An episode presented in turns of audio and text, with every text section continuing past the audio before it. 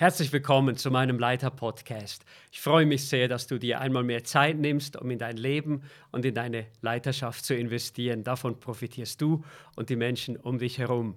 Heute habe ich das Vorrecht, Stefan Hörtig unter uns zu haben. Er ist mein Standortleiter, Stellvertreter, bringt einige ganz besondere Qualitäten mit, unter anderem auch, wie man gute Systeme baut. Und heute wollen wir von ihm hören und von ihm profitieren für uns. Das ist der Leiter-Podcast von Matthias Theiss, wo Leiter lernen können, geistlich zu leiten. Ja, Stefan, ganz herzlich willkommen in meinem Leiter-Podcast. Schön, dass du da bist und dir die Zeit mal. nimmst. Du bist ja Vater von drei kleinen Kindern. Die älteste kommt jetzt in die Schule, hast Familie, große äh, Aufgaben dort, aber auch eine große Herausforderung und Aufgaben hier in der Gemeinde, eine große Verantwortung. Mhm. Wie bringst du das alles unter einen Hut? Ja, das ist wirklich nicht nur einfach. In erster Linie muss ich wirklich sagen, mit Gottes Hilfe. Er gibt mir die Kraft und das Gelingen.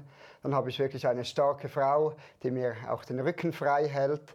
Und auf beide Seiten haben wir sehr engagierte Großeltern, die uns sehr stark unterstützen in der Betreuung auch der Kinder, wenn mal da die Termine etwas kollidieren ich muss aber auch sagen, es hat seinen Preis. Also mit der Familie, äh, mit der Herausforderung im Job kann ich nicht mehr viel Selbstverwirklichung betreiben, was auch nicht sein muss. So Hobbys kommen eher etwas kurz. Ähm, und manchmal bleibt halt einfach etwas liegen kann dir versichern, es kommen noch andere Zeiten, Stefan, wo du wieder etwas mehr Zeit hast, mhm. vielleicht auch für die Hobbys und für mhm. den Ausgleich. Nun, du bist heute Leiter in einer großen Verantwortung. Du bist auch mein Stellvertreter hier ähm, in Buch, am Bucheck. Und ja, Leiter bist du nicht über Nacht geworden, bist es auch nicht geboren. Mhm. Wie, wie ist es dazu gekommen?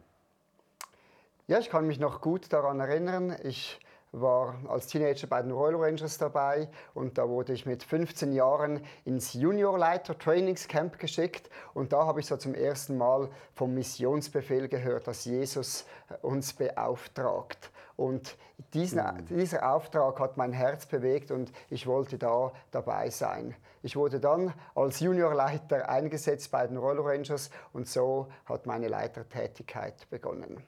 Ja. Also ich würde sagen, allen, die zuhören, achtet gut auf die Jungen, auf die mhm. Teenager, fördert sie, gibt ihnen Möglichkeit. Mhm. Nun seither sind ja ein paar Jahre vergangen. Was waren so vielleicht wichtige, prägende Elemente in deiner Leitertätigkeit? Ich würde sagen, gerade in der Roll Rangers konnte ich sehr schnell mehr Verantwortung übernehmen. Wir hatten wirklich Jahre mit einem riesen Boom, riesen Wachstum und ja, wir haben da viel auch über Strukturen gearbeitet. Wir hatten sehr viel gelingen, dass wir mit Strukturen auch dieses große Wachstum auffangen konnten. Ähm, das war wirklich eine geniale Zeit, eine prägende Zeit auch für mich. Und ja, wir hatten damals so das Gefühl, ja, mit den Strukturen kann man das Wachstum bewegen. Und das habe ich sicher etwas mitgenommen, habe da auch darüber gelehrt. Und ich habe immer noch eine Überzeugung, dass die Strukturen mitwachsen müssen. Mittlerweile bin ich etwas demütiger, was das Wachstum angeht. Ich sagen muss, ja, schlussendlich muss Gott das Wachstum geben und die Strukturen werden eher hinterherhinken als vorauseilen. Äh, über die Jahre habe ich auch so einige Krisen erlebt, auch Zeiten erlebt, wo eben kein Wachstum da ist.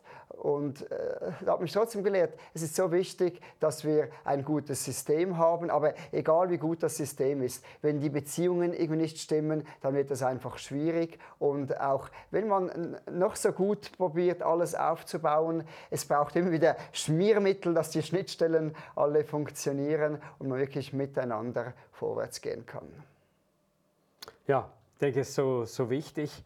Es gibt manche Leute, die betonen nur das mhm. oder nur, mhm. nur das andere. Das Thema Systeme bauen ist heute unser, unser Thema. Warum soll sich denn ein Leiter überhaupt damit beschäftigen? Ich meine, das Wichtigste ist ja, die Menschen zu lieben, mhm. äh, mit Menschen unterwegs zu sein. Warum Systeme? Ja, wir wollen Menschen lieben, wir wollen Gott lieben, der Heilige Geist soll uns antreiben. Genügt das nicht? Ähm, ich würde sagen, ja, das genügt, wenn du einfach Leiter sein möchtest, der auf Sicht führt, was nichts Schlechtes ist. Ähm, wenn du einfach mit den Leuten direkt im Kontakt bist, mit ihnen unterwegs bist, dann musst du dir keine großen Gedanken machen über Systeme. Aber ich sage mal, dein Einflussbereich geht dann vielleicht 10, 20 Leute, die sehr talentierten, vielleicht 50. Ähm, aber spätestens dann kommst du irgendwo an eine, Schwelle, wo du nicht mehr, ähm, äh, wo nicht mehr Leute dazukommen werden, wo es irgendwo anfängt schwierig zu werden, wo Leute unzufrieden werden, wo du einfach Gedanken über Systeme machen musst. Ja, Ab wann würdest du denn sagen, oder wie ist das, du sagst eben zwei, drei Leute auf Sicht, kein Problem, sobald mhm. es größer wird. Gibt es so etwas wie eine Schwelle oder wie, mhm. was rätst du da den unseren Zuhörern? Ja, genau. Es gibt, da muss man sich Gedanken machen, wie baue ich jetzt das System. Man kann nicht mehr nur als Person führen, sondern man muss über eben ein System beginnen zu führen. Man delegiert Aufgaben, das ist Teil des Systems, dass man nicht mehr alleine Leiter ist, aber man definiert auch Prozesse. Und man unterscheidet in der Organisationslehre äh, zwischen Organisation, Disposition und Improvisation. Und da ist es wichtig, dass man herausfindet, was ist jetzt für welchen Verwendungszweck das Richtige. Organisation sind so die langfristigen Regelungen, wie man sich überlegt, wie sollte was auf unbestimmte Zeit funktionieren. Auf der anderen Seite hat man die Improvisation, die sehr vorläufig ist, oder die Disposition, die einfach einmalig ist. Und sagen wir, diese Dinge, die können sehr personenbezogen sein. Ich kann auch sagen, jetzt machen wir das so als Leiter und dann folgen mir die Leute.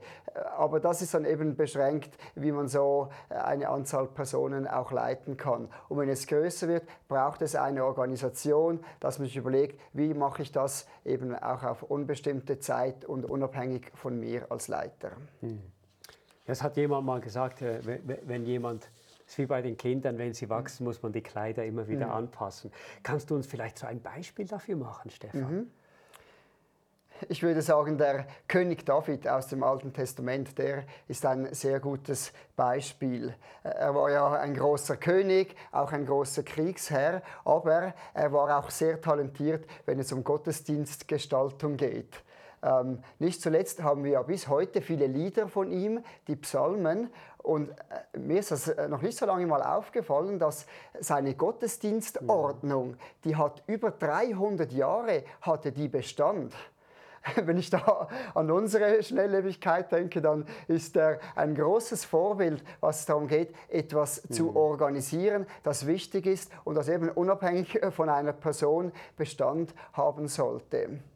Und wir sehen einfach, dass damit wurde auch eine Exzellenz möglich, die sonst wahrscheinlich nicht da gewesen wäre, weil er eine solche Koryphäe war, war es das wert, dass er das, äh, sagen wir mal, ein für alle Mal auch geregelt hat. Und wir sehen aber dann auch bei ihm, dass er trotzdem noch spontan sein konnte. Nehmen wir zum Beispiel die Heimholung der Bundeslade nach Jerusalem. Da im zweiten Anlauf hat das ja dann funktioniert. Ähm, und da hat er aber dann auch nicht irgendwie äh, versucht, ein Organisationsreglement für alle Zeiten aufzustellen, sondern das musste einmal funktionieren. Und in diesem einen Mal hat er zum Beispiel ganz spontan wild getanzt vor Gott. Mhm. Und das wurde dann auch zu keiner Regel jetzt für uns für alle Zeit oder äh, für das Volk Israel damals. Aber das war möglich ähm, in diesem Rahmen. Mhm. Das ist schön, also man muss eigentlich gut abschätzen, wann, wann braucht man ähm, wann braucht man was. Genau, ich glaube, das ist wirklich entscheidend. Ja. Und wenn das Gerüst steht, hat man dann immer noch die Möglichkeit, ähm, auch darin äh, eben zu disponieren oder improvisieren. Jetzt zum Beispiel bei uns, wir haben das Planning Center für die Gottesdienstgestaltung mhm. und da wird auf die Minute geplant. Das ist die Organisation, ein stehender Prozess. Das machen wir jede Woche so und das gibt uns Sicherheit. Aber, und das müssen wir uns auch nehmen und dürfen wir uns auch nehmen, jederzeit die Freiheit davon abzuweichen. Aber das geht, weil es gut organisiert ist. Ja, und ich denke, das ist, das ist ja dann die Freiheit, die wir mhm. innerhalb vom System eben auch haben, nutzen, nutzen können müssen. Mhm. Und trotzdem gibt es ja dann auch Grenzen, gell? Irgendwann ja, ja. müssen die Kinder abgeholt werden und so weiter. Hey, vielen Dank, Stefan. Ähm, Gibt es vielleicht irgendwelche konkreten Werkzeuge oder Hilfsmittel, mit denen du arbeitest, die mithelfen für die Systeme?